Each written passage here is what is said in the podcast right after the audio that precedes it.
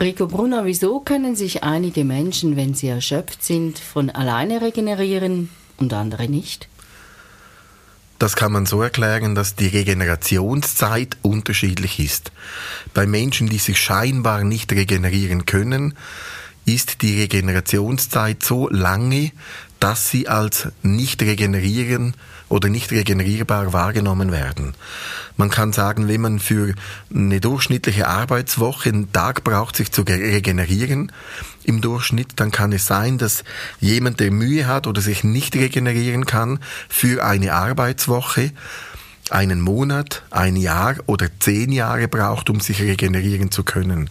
Und wenn natürlich jemand für eine Arbeitswoche zehn Jahre braucht, um sich regenerieren zu können, dann wird das empfunden, als ob er sich nicht regenerieren kann. Jetzt ist ja eine Ursache von Erschöpfung, wenn man sich eben nicht regenerieren kann und wirklich äh, einfach nicht mehr in die Gänge kommt, ist Stress.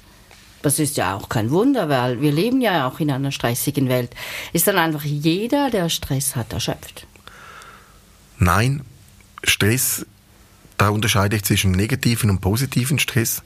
Der positive Stress, der treibt einem an, der bringt einem weiter, der inspiriert. Natürlich macht er auch müde, aber er laugt nicht aus. Der negative Stress, das ist der Stress, der einem auslaugt, der einem überfordert, der einem kaputt macht, zerstört und wovon man sich dann mit der Zeit nicht mehr erholen kann. Man kann auch sagen, der positive Stress, das ist oft der Stress, der selbst gewählt ist, wo man Möglichkeiten hat zu reagieren. Und der negative Stress ist oft Stress, wo man in etwas hineingezwungen, hineingedrängt wird und man sich dann nicht mehr bewegen kann. Und das ist dann Stress, der auch bewirkt, dass man sich nicht mehr oder sehr lange braucht, um sich zu erholen. Jetzt gibt es ja viele, die dann einfach so als gut gemeinten Rat sagen, ja, dann sei doch einfach mal ein bisschen entspannt. Warum funktioniert das nicht? Weil, wenn es funktionieren würde, würden es die Menschen ja von alleine machen. Bis man an einen Punkt kommt, wo man durch Stress nicht mehr entspannt ist, ist ganz viel geschehen. Und eigentlich müsste man viel vorher ansetzen, um entspannt bleiben zu können. Das heißt, das Ziel ist, wenn man nicht in eine angespannte Situation hineinkommen will, dass man Stress früh erkennt, dann früh etwas dagegen macht. Wenn man schon sehr stark drin ist und es in der Regel dann vielleicht noch äußere Umstände hat, wie im Arbeitsfeld, wo man ein gewisses Verhalten den Tag legen muss und sich nicht ändern kann, dann wird es sehr schwierig, entspannt zu bleiben. Und das ist von außen oft leichter gesagt als getan. Und da muss man aufpassen, dass man nicht Ratschläge gibt, die eigentlich in dieser Konstitution nicht umsetzbar sind. Das gilt natürlich auch für den privaten Bereich. Ich denke da an eine Mutter mit vier Kindern, die noch 60, 70 Prozent arbeitet und dann gestresst ist und vielleicht noch einen strengen Arbeitsjob hat und bei der Arbeit gestresst ist, dann kommt sie nach Hause, dann muss sie aufräumen, putzen, kochen, für die Kinder da sein, mit den Kindern Hausaufgaben machen. Irgendwo abends um 11, 12 äh, fällt sie erschöpft ins Bett, muss morgen um 6 Uhr aufstehen, um alles vorzubereiten. Dass die das Ganze nicht locker und entspannt nehmen kann, das ist, glaube ich, offensichtlich. Was sind denn aus deiner Sicht Warnsignale, die man erkennen kann und um dann eben vielleicht frühzeitig Gegensteuer geben noch zu können? Ich glaube, Warnsignale sind dann, wenn man, ich sage mal, so einen klassischen Würgereflex bekommt, wenn man sagt, ich, ich, ich kann nicht mehr, ich mag nicht mehr, mir wird übel von meiner Arbeit. Und diese Anzeichen kommen am Anfang mit ganz großen Abständen. Und wenn man dann beginnt, etwas zu ändern, die Sichtweise beginnt zu verändern, versucht selber weniger sich zu engagieren und trotzdem die Arbeit zu erledigen, wenn man auch versucht, mit den Emotionen anders umzugehen, das ist natürlich nicht so einfach, aber wenn man es versucht, kann man sehr viel erreichen. Ich glaube, dann kommt man gar nicht an den Punkt, wo man nicht mehr kann, weil alles zu viel ist. Was natürlich nicht funktioniert, ist trotz den Warnzeichen weiterzugehen, bis es eskaliert oder bis man es nicht mehr ändern kann. Und wenn jetzt jemand das nicht schafft, ich sag mal, er hat vielleicht nicht nur den Bürgerreflex, sondern ist einfach total kaputt in kürzester Zeit, wenn er arbeitet, mag nicht mehr. So jemand kommt dann zu dir wie arbeitest du mit diesen Menschen konkret? Also in den meisten Fällen ist es dann so, dass die Energiefelder überladen wurden durch Stress, überfordert sind, dass sie dadurch dann ermüden und eigentlich wie so schlapp sind, dass sie nicht mehr regenerieren können. Da geht es sicher darum, die Energiefelder wieder aufzubauen, zu reparieren, dass sie wieder vitaler werden, damit die Belastbarkeit zunimmt. Spannenderweise ist es aber so, dass Erschöpfung durch Stress oft durch falsches Verhalten verstärkt wird. Und das ist ein ganz spannendes Phänomen. Das heißt, Menschen, die sich nicht erholen können, können sich oft nicht erholen, weil sie dasselbe Verhalten nochmals an Tag legen würden, wenn sie wieder stärker sind. Darum nützt es auch nichts, wenn diese Menschen mehr Kraft bekommen, weil sie dann mit mehr Kraft wieder die gleichen Fehler wiederholen. Das heißt, ein Teil vom Heilungsprozess ist ganz klar, eine neue Strategie zu entwickeln, wie man mit Stress umgehen kann. Das löst spannenderweise sehr viel Druck aus, unterstützt die Regeneration. Es führt, führt eigentlich immer über eine Verhaltensveränderung. Was ganz spannend ist, etwas, was mir aufgefallen ist bei sehr vielen Menschen, die Stress haben, was Menschen, die einen übermäßigen Stress haben, gemeinsam haben, ist, dass sie Dinge zu ernst nehmen, zu intensiv, zu wichtig gewichten und dadurch eigentlich in eine übersteigerte Gewichtung hineinkommen und das löst dann einen übermäßigen Stress aus. Das heißt, wie wenn ich jetzt heute Mittag nicht perfekt koche, dann bricht eine Welt zusammen. Wenn ich diese Arbeit nicht perfekt abgebe, dann bricht eine Welt zusammen. Wenn ich das nicht in dieser Zeit erledigen kann, dann bricht eine Welt zusammen. Und wenn man sehr viele übersteigerte Ansprüche an sich selber hat, die einem stressen, dann brennt man irgendwann aus. Jetzt ist es ja unheimlich schwierig, einfach etwas anders zu machen. Oder das sind ja jahrelange Muster zum Teil. Man hat das immer so gemacht. Und auf einmal soll man es anders machen. Wie unterstützt du da jemanden, dass er das hinkriegt, um es eben anders zu machen? Wenn Menschen ihr Verhalten entwickeln, dann gibt es wie so Verhaltensspuren. Und diese Verhaltensspuren sind grundsätzlich positiv, weil wenn sie optimal sind, dann helfen sie uns auch in der Spur zu bleiben. Wenn ich jetzt in der falschen Spur bin, ist es sehr schwierig, in die, in die richtige Spur hineinzukommen. Das heißt, es geht um eine Verhaltensveränderung. Und mein Ansatz ist da auf der einen Seite zu schauen, warum kann jemand das nicht, wo ist er überfordert? Wenn es Funktionsstörungen hat und etwas nicht richtig funktioniert, dies zu reparieren und auch zu schauen, hat er überhaupt genügend Kraft, um einen Spurwechsel zu vollziehen. Und wenn nicht, muss man schauen, dass die Kraft aktiviert wird, dass er Kraft hat, den Spurwechsel auch zu vollziehen. Was nicht funktioniert, ist jemandem, der keine Kraft mehr hat, Ratschläge zu geben, Dinge und Handlungen zu vollziehen, wo ihm die Kraft dazu fehlen. Und das ist ganz wichtig, weil dann erzeugt man einen zusätzlichen Druck und dieser zusätzliche Druck bewirkt dann, dass es noch mehr zum Scheitern kommt und dann beginnen Menschen aufzugeben. Das Schwierige ist ja, dass man häufig sich durchaus bewusst ist, dass gewisse Sachen nicht so funktionieren. Eben dein Beispiel, äh, man will alles perfekt machen, so diesen Perfektionismus auf verschiedenen Ebenen.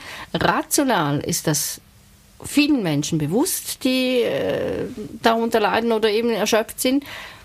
Aber die Umsetzung, das ist ja das Problem. Das ist ja häufig auch eben eine emotionale Geschichte. Man will nichts falsch machen. Eben Beispiel Perfektionismus und erschöpft sich dadurch immer mehr, weil das wahnsinnig viel Energie braucht. Ich glaube, es geht da im zweiten Schritt dann nicht unbedingt einmal ums Verhalten, sondern es geht zuerst um die Akzeptanz dass ich damit leben muss, damit leben kann, damit leben will, dass ich es nicht so gut mache, wie ich eigentlich möchte. Denn wenn ich mir zu hohe Ziele stecke, wo ich nicht erreichen kann und dann noch in einer Zeit dies erreichen soll, wo nicht möglich ist, dann ist Stress und Scheitern vorprogrammiert. Und in dem Moment, wo ich, wo ich mir sage, okay, ich muss meine Qualitätsansprüche, meine Qualitätsbedürfnisse so stark herunterschrauben, bis ich es erreiche. Und wenn ich es erreiche, dann beginnt der Stress abzunehmen und dann komme ich wieder in meine Kraft hinein. Wobei man da auch unterscheiden muss, es gibt Leute, die kommen wegen äußeren Umständen in eine Erschöpfung hinein, weil sie in eine Erschöpfung hineingetrieben werden. Und dann gibt es Leute, die treiben sich selber in eine Erschöpfung hinein. Wenn man in eine Erschöpfung hineingetrieben wird, dann muss man lernen, sich abzugrenzen. Wenn man sich selber in eine Erschöpfung hineintreibt, muss man lernen, Dinge weniger zu gewichten. Und was machst du jetzt hier konkret? Weil du machst ja nicht eine Gesprächstherapie, wo man seine Situation ausbreitet vor dir, sondern du machst ja Fernbehandlungen, wo du jemanden, wie es heißt, aus der Ferne unterstützt. Also wie merke ich jetzt das, ähm, wenn ich dir vielleicht eine Ausgangslage von mir schildere, ähm, wo ich mich gestresst fühle und dann reden wir aber nicht miteinander weiter darüber einmal in der Woche, sondern du arbeitest dann quasi. Wie? Genau, also das, als erstes werde ich eine Analyse machen, wo ich aus der Ferne das Energiefeld betrachte und versuche herauszufinden, wie funktioniert das Energiefeld und warum fu funktioniert es nicht? Wieso reagiert es auf Stress? Wieso kann es Stress nicht aufbauen? Respektive Stress abbauen? Wieso baut es Stress auf? Und wie sind die Wechselwirkungen und warum entsteht die Erschöpfung. Das ist im Energiefeld sichtbar. Da muss man sich ein wenig Zeit nehmen, dass man das sieht. Und anhand von dem beginne ich, die Energie, an den Energiefeldern zu arbeiten, dass diese wieder richtig funktionieren. Bei Stress geht es immer darum, jemandem die Widerstandsfähigkeit zu erhöhen, dann zu helfen, dass er sich abgrenzen kann und Erst dann geht es eigentlich um die Regeneration und in den meisten Fällen geht es auch darum zu schauen, dass das Fundament stärker wird, die Belastbarkeit zunimmt, damit Kraft entstehen kann, dass sich ein Bedürfnis bilden kann, sein Verhalten zu verändern oder mehr für sich selber einzustehen.